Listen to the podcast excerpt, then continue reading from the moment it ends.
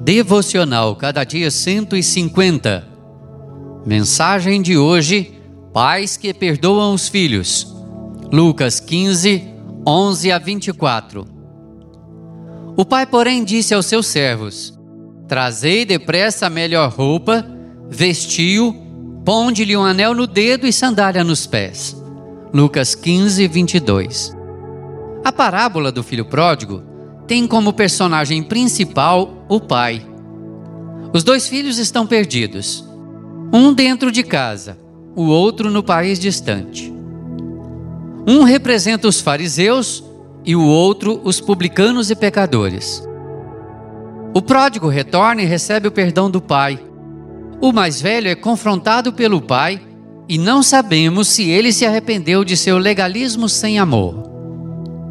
Quero aqui destacar o perdão do pai a este filho que pediu antecipadamente sua herança e desperdiçou todos os seus bens vivendo dissolutamente.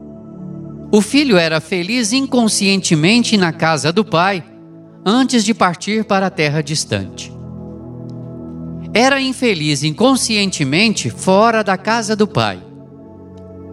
Era infeliz conscientemente cuidando de porcos mas ao voltar para a casa do pai e receber o seu perdão, tornou-se feliz conscientemente.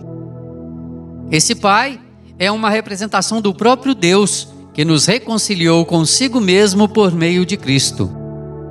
Ele não imputou a nós as nossas transgressões, ele nos perdoou completamente.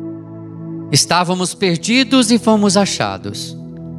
Estávamos mortos e recebemos vida.